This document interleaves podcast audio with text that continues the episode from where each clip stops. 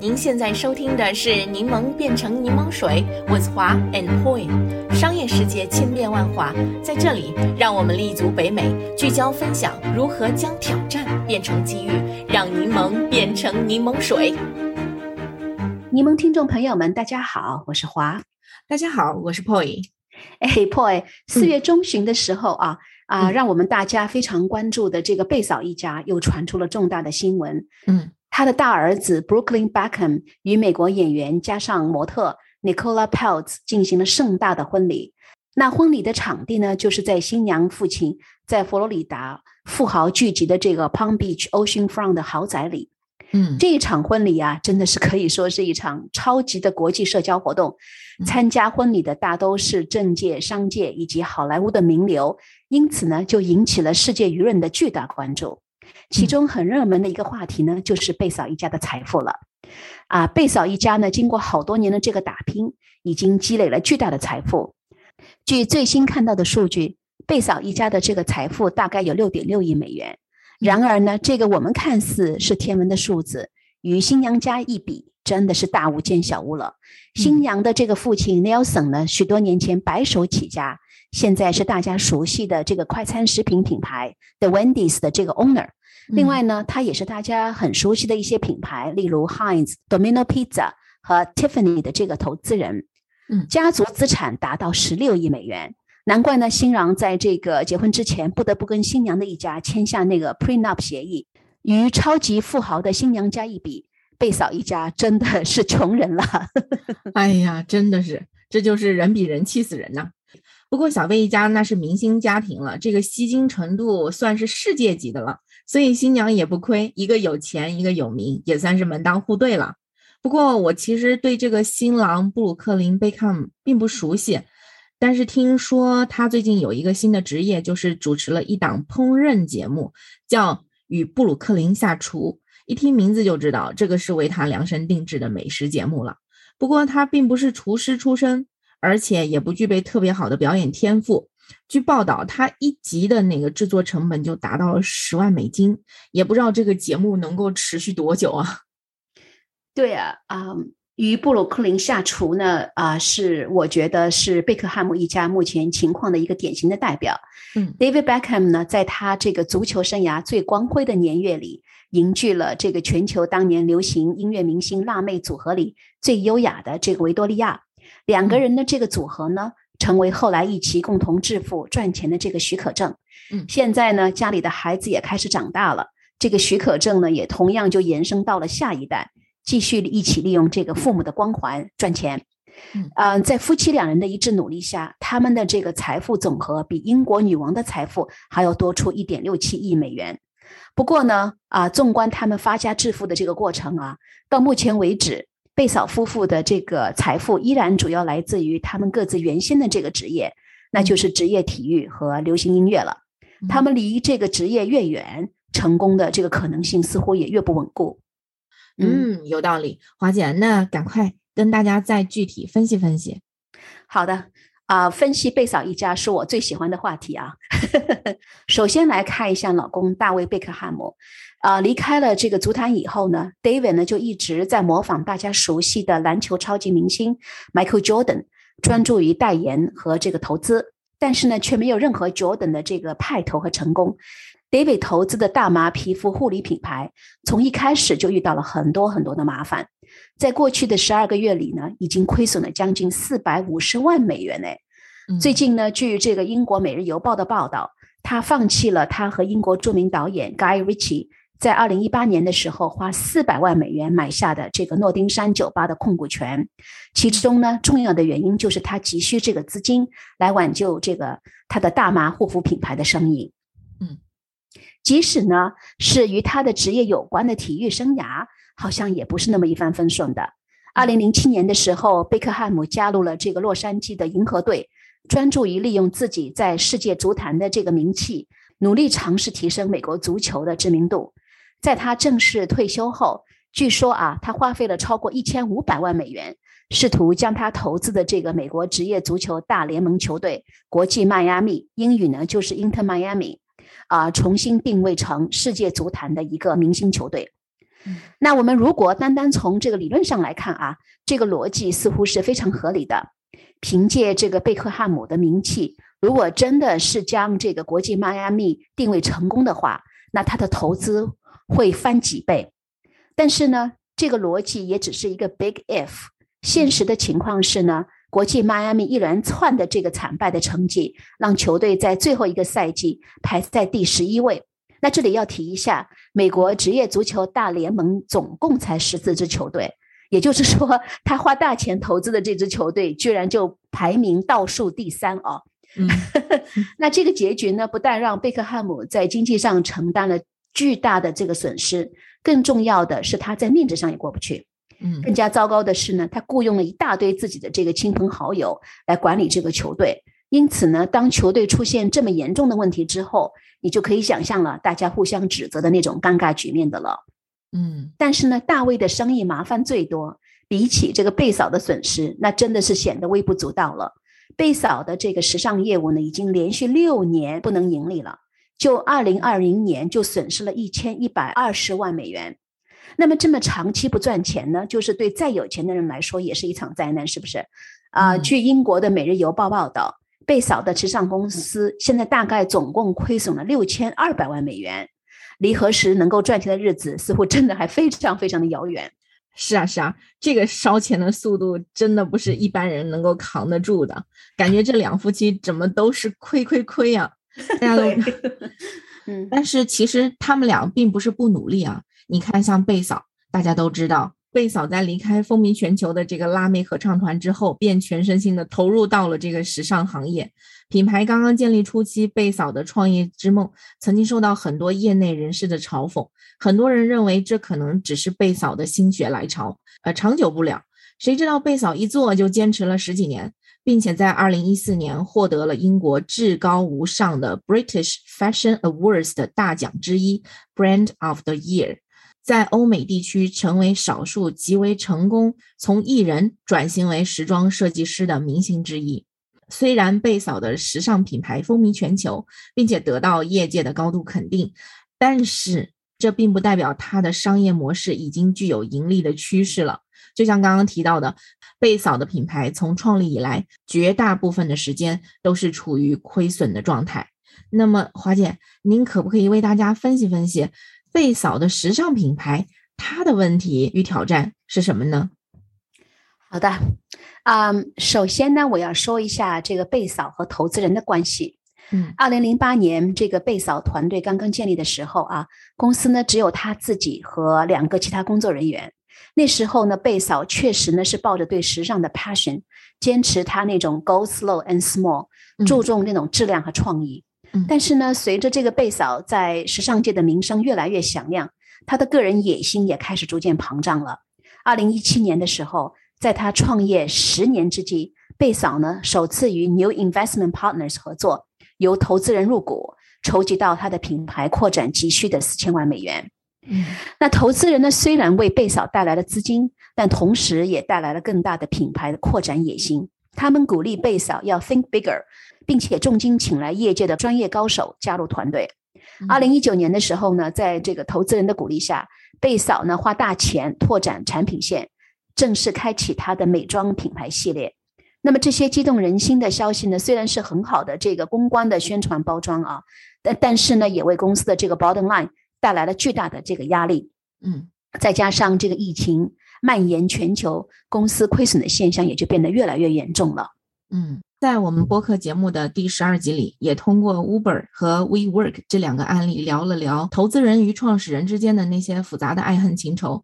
有时候真的是成也萧何，败也萧何。拿投资人的钱，真说不上是一种幸运，还是一场灾难。说实话，那么多年贝嫂的产品，我还真的是一样都没有用过，而且我几乎从来也没有听说过身边有谁在用他的产品。那么，华姐，您觉得谁才是贝嫂品牌的真正客户呢？对贝嫂品牌呢，因为他自己在演艺圈的这个关系和地位啊，从一开始就得到了一些名人的支持，包括大家熟悉的超模 Naomi Campbell、影星 Gwyneth Paltrow 这些人。但是呢，我认为这个贝嫂粉丝的广大基数，依然呢是她在辣妹合唱团风靡全球期间建立起来的。那么对这些普通粉丝来说呢，一件价值一百九十美元的 T 恤，或者是一条一千两百九十美元的这个裙子，那简直是天方夜谭的数字，对不对？而且呢，与此同时，他想吸引的那些有钱高档顾客们呢，又对这个由一位原先是流行歌星创立的时尚品牌不以为然，不愿意成为 Victoria Beckham 品牌的这个追随者。这些顾客呢，虽然口袋里是有钱，却依然呢宁愿花五千美元去买 Valentino、Gucci 这些传统老牌，也不会考虑贝嫂设计的服装。虽然呢他在时尚行业中的地位不断提高，但是呢他心目中理想的那些客户群体却没有。真正的接受过它，贝嫂品牌的价格和它的受众群的确是非常非常的互相矛盾的。嗯，所以呢，我一直觉得贝嫂品牌是标准的大众级的粉丝、贵族层次的这种价格。嗯，高不成低不就，这个描述好精准啊。对，嗯，这其实就是目标客户群与实际客户群之间存在着巨大的偏差。对，然后我们看一下啊，当今最成功的一些明星品牌。包括这个 Kim Kardashian、Jessica Simpson、Jessica Alba 啊，都是因为呢，他们产品的这个价位和明星本身吸引的这个顾客群体完全一致而大卖特卖的，成功的从明星艺人转型为企业家。Jessica Alba 创立的这个天然 baby 尿布公司 Honest，已经在这个去年十月份的时候 IPO 上市。在这个每年福布斯杂志公布的世界亿万富翁的名单里，Kim Kardashian 已经连续几年登上了富翁榜，连他自己都笑称毫无才华的他能够进入这个 elite 的名单，真的是上帝给他的一个巨大的财富。嗯，那我们再回到贝嫂，嗯，就是刚刚我们提到了，为了满足投资人的这个要求，贝嫂呢也不得不做出让步。当初那种慢而精的这种经营理念，很快呢就被投资人跨而广的野心所吞没了。于是呢，公司的这个业务和文化氛围就出现了变化。Victoria Beckham 品牌开始成批量的出现在市场上，失去了当初极受欢迎的个性化和精品化的特征。而在这个过程当中呢，贝嫂品牌的高价也开始出现了贬值，在质和量之间产生了矛盾。那两千美元的那个牛仔裤就更加显得不值钱了，是不是？是啊，是啊，两千美金完全有更多更好的选择。呃，另外。据说哈，采访过贝嫂的许多记者也曾经说，她本人是个很奇怪的组合体。她其实非常聪明，有英国人特有的这种风趣机敏，但是与此同时，她又极度缺乏安全感，很害怕媒体和她交流，好像是在跟一个不食人间烟火的公主打交道。是的，其实呢，贝嫂的她自小就是家境宽裕，并且呢，从十六岁开始成名。那这么多年一直生活在他的那个明星世界里，我们普通老百姓的正常生活对贝嫂来讲真的是有些天方夜谭。所以呢，在他眼里，两千元一条牛仔裤可能是极为正常的价格吧，对不对？对呀，确实 太太不接地气了。对。另外呢，这个贝嫂刚刚开始创业的时候，他和团队的这种关系非常的紧密，他手下的工作人员也不害怕与他反驳或者争论。并且呢，非常理解与贝嫂这种特定的名人品牌合作的微妙关系。但是呢，自从这个投资人入伙，并且建立了新的明星团队以后呢，情况就发生了很大的变化。这些职业高管对时尚迅速同质化的态度与追求，掩盖了这个贝嫂早期慢而精的那种信念。同时呢，他们也没有完全理解贝嫂之所以成名的真正奥秘。贝嫂呢，就是好像这个英国人戏称的那个马麦酱啊，也就是说，你要么是爱他，要么就恨他。归根结底呢，啊，贝嫂其实她不是一个商人，时尚才是她的真爱。正因为如此呢，如何充分发挥她的优势，避免她的弱点，至关重要。而且呢，这也是明星品牌管理的一个重要的学问。嗯，所以他的管理团队就是照搬以前的经验，可能是行不通的，一定是要因人而异的。希望有人能够跟贝嫂梳理梳理他的商业逻辑啊！如果能够把我们这篇内容发给他，那就更好了。希望能够对他有所启示啊！感觉他们目前真的是思维混乱，并没有一条很清晰的那个思路哈。嗯，那么华姐，您觉得贝嫂品牌的未来发展应该考虑到哪些因素呢？贝嫂的这个时尚品牌公司呢，虽然是债务重重啊，但是呢，它的品牌依然在全球四百五十个商店里销售，而且呢，像 Vogue 主编，我们戏称的这个时尚女魔头 Anna Wintour，也经常出现在这个贝嫂的这个时装秀的前排位置上，为她加油助威，更为她带来了宝贵的这种行业的认可。二零一九年的时候呢，贝嫂创立的这个 Porsche 美妆品牌一上市就销售一空。就说明呢，贝嫂在全球依然有着牢固的这个粉丝的基础。那我们想想啊，美妆产品的这种相对便宜的价格，也可能是符合她的这个粉丝消费的水平。在疫情期间呢，因为在家上班，很多 Dressy 的成衣品牌销售量普遍都受到了严重的影响。但是呢，这也给贝嫂一个急需的缓冲机会，让她有时间呢好好的思考现状，养精蓄锐。贝嫂呢也已经表示。他会在未来呢减少发布 collection 的那个周期以及设计作品的这个数量，以此呢来减少公司的这个开支，并且呢更加专注他十几年前为自己品牌定下的小而精的那种愿景。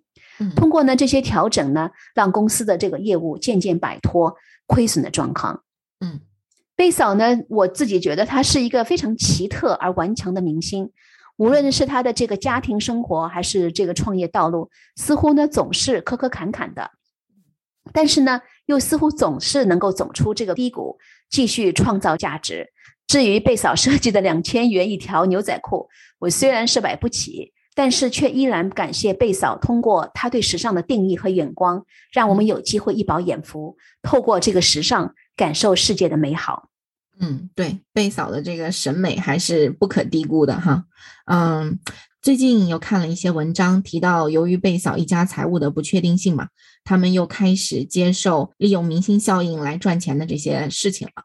例如去年，呃，大卫贝克汉姆就签署了一份价值两亿美金的合同，成为卡塔尔大使和二零二二年国际足联世界杯的形象代言人。还好，小贝的知名度还在，群众的好感度也还在，这个赚钱就要轻松多了，至少比他自己去经营一个足球俱乐部要简单很多。另外，贝嫂夫妇不但自己继续努力赚钱，他们还有四个从小在聚光灯下长大的孩子，一家人在一起，俨然就是一个明星赚钱王朝啊！比如我们刚刚开头提到的布鲁克林贝克姆的 Cooking Show，说不定在不久的将来，贝嫂夫妇就可以终于安静下来。看着他们的孩子模仿他们年轻时疯狂成功赚钱的模式，享受自己辛勤耕耘的劳动成果了。对，就像我刚才说的啊，贝嫂一家呢，一直是我最喜欢聊的一个话题了，因为他们当中有太多东西可以聊。包括呢，我在想那个体育明星，像我们在前几期里面聊到的这个谷爱凌，其实呢，也是可以通过贝嫂一家啊，看到他未来应该怎么继续利用他的这个明星效应去赚钱的。好了，那么今天的这个节目就到这里了。在结束今天这一期的这个节目之前呢，我们也想询问一下我们的听众朋友们，你们对今天的这个话题有何感想？欢迎大家去我们的网站 turnlemonintolemonade.com 点击我们今天这一集的 link。谢谢大家的收听，我们下一期节目再见。如果呢你想加入我们在多伦多的柠檬群的话，请与我们联系，我们的微信号是 realstone r e e l s t o n e。我们的网站上也有其他的联系方式，大家再见，再见。